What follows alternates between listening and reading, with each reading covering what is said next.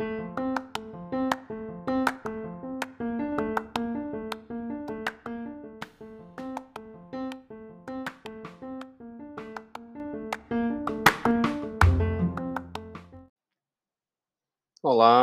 é 18º episódio do E Agora Faço Como. No de hoje eu vou tentar responder, são, foram várias perguntas é, em relação a coisas que eu achei que tinham a ver. É, perguntaram qual a residência que eu faço, como é que eu escolho, ou qual a melhor prova, qual o melhor local para fazer clínica médica, outro perguntou qual era o melhor local para fazer cirurgia geral. Um outro ouvinte perguntou o que, que a pandemia mudou no ensino médico e nas questões de, de ensino é, de, de, faculdades e tal. É, eu acho que tudo, tudo isso tem a ver com a questão de previsão do futuro, de tentar é, tomar decisões para o futuro sem se arrepender. Então, assim, você tem que escolher as coisas é, baseado nos prós e contras. Então, como é que eu escolhi fazer clínica médica é, onde eu fiz? Primeiro, eu não queria sair da, de Salvador, que tinha uma namorada, na época atual esposa. É, tinha família, minha irmã morava lá. Era confortável fazer residência de clínica, onde eu fui interno, é, onde eu estudei a vida toda e tal. Esses eram os prós. Os contras seriam é, não estaria entre as melhores residências de clínica do país, provavelmente. Não teria no glamour da USP, Unicamp, Paulista, etc. É... Mas eu pesava prós e contras e resolvi ficar lá. Fiz prova é, em outras cidades que eu julgava que teria mais prós do que contra, o FMG, é, Belo Horizonte, algumas, algumas em Belo Horizonte, outras Salvador e, e Recife. É, então, fiz clínica lá. Oncologia, mesma coisa, fiz provas lá, aí minha esposa já fazia clínica médica, é, era, era namorada ainda. Minha irmã ainda estava lá em Salvador, tudo lá. Então, fiz prova para lá, para o Santa Isabel. Fiz prova para São Paulo, para o sul de São Paulo. Eu passei e teria passado para Barretos, que era famosa, né? Famosa até hoje. E é, perdi por, por Sírio Libanês, não, não fui para a segunda fase. Na verdade, eu fiz a primeira fase, passei, mas não fui a segunda, porque já tinha passado em Salvador. É, e fiz em Curitiba, que perdi. É, passei para Santa Casa de, de, Belo Horizonte por Felício Roxo, em, em Belo Horizonte. Então, assim, eu escolhi as coisas por conta da namorada, esposa, irmã, família, perto de Vitória da Conquista, que era minha família, onde moram meus pais. Então sempre rodava em torno de Salvador, Belo Horizonte. Durante a residência de, de oncologia, fiz os opcionais em São Paulo, Camargo, USP, etc. É, e aí, hoje não tenho nenhum arrependimento das decisões. Creio que, que a residência de clínica e a residência de onco foram super satisfatórias sem, sem grandes defeitos, formação é, muito, muito boa. Peguei preceptores fantásticos que me ensinaram bastante. E tentava aproveitar o máximo de tudo que tinha é, nas minhas residências. E o que não tinha lá, a gente tentava fora. Fiz, fiz estágio durante a minha residência de oncologia, eu fazia estágio em, em clínicas particulares em, em, Salvador, hospitais, etc. É, então, sempre tentava aproveitar o máximo que tinha na cidade. E aí os alunos e tal ficam perguntando: ah, eu faço aonde, eu faço aonde, eu faço aonde. Rapaz, não, não tem como responder isso por ninguém. Você tem que avaliar o que você quer para sua vida. Seu foco total é imerso em eh, prioridade sua na vida é residência, faça os melhores lugares do país. Eh, você tem que pesar isso. "Ah, não, eu quero meus pais eu quero estar perto dos meus pais, eu tenho uma namorada que vai ficar longe, eh, eu quero equilibrar família com profissão". Então, ninguém pode decidir isso por você. O que não pode haver, que que que eu julgo que não pode haver é arrependimento. Eu fiquei, queria ter ido. Eu fui, deveria ter ficado. E a gente vê, eh, infelizmente, eh, muitas pessoas muitas pessoas muitas pessoas, eh, de certa idade arrependidas das coisas que das decisões que tomaram na juventude, né, no início da carreira, etcétera. Então, não deixem, eh, de decidir por vocês mesmos. Você pode pedir uma opinião ali ou acolá, mas não não vai não vai mudar. Eh, a resposta só vai partir de você, não não vai ter resposta dos outros. Todo mundo sabe que a USP é uma faculdade fantástica, que a residência da USP é é fantástica. São poucas coisas que que fogem do padrão, tipo, eu nem sei como é que tá hoje, mas na na época que eu fiz 2006, 2007, eh, Unicamp não era famosa na oncologia, mas Hemato era. Eh, a USP USP em si, não a USP de Ribeirão era mais famosa em oftalmo. Então tem umas nuances e tal, mas no no grosso todo mundo sabe que, eh, USP, Unicamp, Paulista, UFMG, são são excelentes lugares, UFPR e tal, são excelentes lugares pra se fazer a maioria das residências. Então não tem muito segredo em saber onde é que é a boa.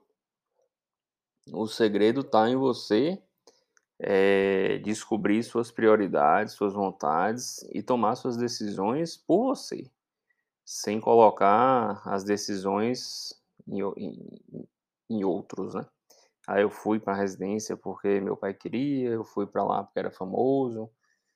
Então, assim, o que não pode haver, no meu entender, é arrependimentos. Arrependimentos lasca a vida do cidadão. Então, eh eh eh, pense direitinho o que você quer fazer e faça, assim, eh, tomando a responsabilidade da decisão pra você, não não não terceirize a responsabilidade da decisão pra onde você vai morar, onde você vai fazer residência pra outros. E e aí junta outra coisa, esse essa pergunta de do colega aí, que que muda no ensino médio, que que muda no aprendizado com o covid e tal. Rapaz, eu eu acho que não muda nada. Eu acho que eh de forma grosseira, de forma objetiva, não não não mudou nada. Você simplesmente adiantou algumas coisas, né, assim, na na força da da necessidade, todo mundo aprendeu usar o Zoom, eh, e outras plataformas de de aulas virtuais eh, mais rápido do que, eh, ocorreria se não fosse a pandemia. Mas não não acho que, por exemplo, nada vai substituir ali a beira do leito, o exame físico no paciente, olhar uma imagem. Essas coisas não vão ser substituídas tão cedo. Então, assim, a gente adiantou algumas coisas, começou a melhorar as plataformas, né, eh, teve mais acesso a mais rápido e e grátis, era tudo pago, alguns cursos, mas não acho que vai mudar a forma de aprendizado por conta da pandemia não. Eu acho que a gente deve deveria já ter mudado a forma de aprendizado por mil e uma outras coisas além da pandemia. Eh, acho que a gente ainda foca muito em em decorar coisas, eh, principalmente, assim, falando do curso de medicina, não vejo sentido em decorar nada que você possa pesquisar. Então eu vejo muita gente decorando as tabelas, decorando os negócios, e infelizmente ainda é cobrado em prova, é cobrado, eh eh, coisas bem decoráveis, você tem acesso em qualquer lugar com internet, qualquer celular, qualquer aplicativo, e e não se ensina como deve ser pesquisado as coisas, que eu acho que é mais importante do que decorar. Então, assim, ensinar a pesquisar um bom artigo, ensinar a pesquisar uma boa fonte de informação, ensinar a julgar um bom artigo, um bom livro, isso não, não é ensinado é, na maioria das faculdades, na maioria das matérias, né? Então, isso que já deveria ter mudado há muito tempo, eu não vi mudando. Então, não acho que a pandemia vai mudar as formas de aprendizado, não. Eu acho que a gente vai continuar é, na mesma, na mesma, mesma forma aí de ensinar e aprender. E medicina se aprende com o paciente, é, e vendo e fazendo. E, e no dia a dia, experiência, etc., eu acho que isso não, não vai ser transformado em algo mais é, virtual ou tecnológico. Não. Tem alguns livros bem interessantes sobre a questão, sobre o futuro mesmo. É, tem, e aí falando da questão do futuro, essa questão de não arrepender também, uma coisa bem interessante, teve um podcast de Clóvis de Barros essa semana passada, se não me engano, falando da Era Dourada de, de Exíodo, né? Um, um filósofo antigo, morreu ali perto da época de Cristo, e falava da época, da época de ouro, era dourada e tal, como uma coisa que uma, uma ideia de, do passado, que você sempre tem memórias boas da infância, depois de velhinho você fala, ah, meu, no meu tempo era maravilhoso, hoje tá tudo esculhambado e tal. E assim você, a gente, eu não, né, meus filósofos estudaram e tal, e vê que assim, toda a época, todo, desde 800 a.C. até hoje, teve essas histórias de que antes era melhor, antes era melhor. Sempre antes era melhor. E aí, uma coisa que, que me chama a atenção é isso, não, tente tomar suas decisões por si mesmo para que depois é, não se arrependa e não fique com essa, com essa ideia do passado errada. É, então tem uns livros interessantes de Nassim Taleb, né, Antifrágil, Arriscando a Própria Pele, Iludidos pelo Acaso, Cisne Negro, falando da questão da imprevisibilidade do futuro, não tem como se prever o futuro. Então tome suas decisões aí para o futuro, é, pesando os prós e contras, mas você pode errar. É, uma outra coisa interessante é, não tenha medo de errar a, a questão. Ah, se eu escolher errada, faça outra. É, minha irmã fez quatro residências. É, então, assim, tendo raça, não tem problema nenhum você errar. Você não tem que acertar na primeira, não. É, e ela terminou as quatro, né? Não, não foi largando e tentando, não. Terminou e fez, terminou e fez. Haja raça, não tô dizendo que eu tenho, não. Mas é, você não tem que acertar na primeira vez, certo? Assim, a gente tem vários colegas que, que largaram uma residência e foram para outra e tal. Você não tem que acertar de primeira, não. É, para evitar esses tipos de erro, tente rodar num serviço bom durante o internato, conhecer, acompanhar alguém que faça um bom serviço na área que você quer, entender mesmo o que você vai fazer para o futuro de forma real. É, outros livros interessantes aí sobre o futuro é, é de Yuval Harari, né? É, Sapiens, Homo Deus, é, para mim os dois melhores aí, depois deu uma uma desandada aí em 21 lições para o século XXI, no, no meu sentido, desandada para mim, né? Quem sou eu para ficar julgando ninguém? Mas não sei se a gente enjoa e, e, e sei lá, perde a, a, novidade, né? Ah, tal. Então eu, eu achei o melhor Homo Deus, que eu li primeiro, depois o Sapiens já não achei tão bom, e 21 lições para o século XXI não achei tão bom quanto os outros dois. Mas são livros bem interessantes sobre a questão do futuro também, o que a gente fica achando que, que, que vai encontrar ou não. É Rápido e Devagar, de Daniel Kahneman, que eu já citei algumas vezes, eu acho que é, para mim, um dos livros melhores que eu já li na vida. É, todo mundo que eu recomendo fala, ah, o livro é chato. Eu não falei que não era chato. Eu falei que era melhor no sentido de ensinamentos. Para mim, ensina muita coisa. É, mas tem hora que dá uma enganchada mesmo por volta da página 160 até 200 e pouquinho, dá uma enganchada brava. E lançou agora um novo chamado Ruído, não li ainda, tá na fila. É, também sobre, sobre as questões de, de, avaliação, de como você avalia suas decisões, como você toma decisões. Bem interessante. É, até para entender que as decisões que vocês vão tomar, como vai escolher, o que, que escolheu, como é que toma a decisão na vida, não é simplesmente matemático. Tem muita emoção, coisas passadas, avaliações, aí tudo misturado. Então a ideia é essa, assim, não, não tente terceirizar suas decisões é, eh, para residência. Não acho que o futuro vai mudar, ou está mudando, ou mudou de forma radical com, com, a, com a pandemia. Eu ensino em duas faculdades, as duas estão praticamente voltando a tudo que era igual antes da pandemia. Teve essa questão né, da, da aceleração no uso das, nas teletransmissões de aula, etc. Ótimo, maravilhoso. Eu ministrei aula aí para alguns estados aqui de, fora da Bahia. É, isso é bem legal, né? A gente tem oportunidade de estar tá, é, em outros lugares com mais facilidade do que viajando. Se fosse pegar um avião para dar uma aula lá e tal, provavelmente eu não iria. Mas por essas plataformas de, de eh, aula para para a UFMG, para a Faculdade Federal do, da Paraíba, é, para uma no Sul e tal. Então, bem legal, assim, interação, é, prático, né, na, na, no sentido de, de você estar tá perto e longe ao mesmo tempo. É, a gente tem assistido congressos, o congresso americano no passado foi todo teletransmitido, a gente teve acesso, não precisou estar tá lá, foi um negócio muito legal, mas continua sendo aula, teóricas, exposições, artigos tal. Então, no formato grosseiro não mudou. Falar mudou a forma de aprendizado, mudou a forma do futuro, a medicina mudou. A questão da, da telemedicina acrescentou coisas interessantes, a gente tem possibilidade de fazer, a gente faz na clínica telemedicina, mas a procura é muito baixa, muito baixa.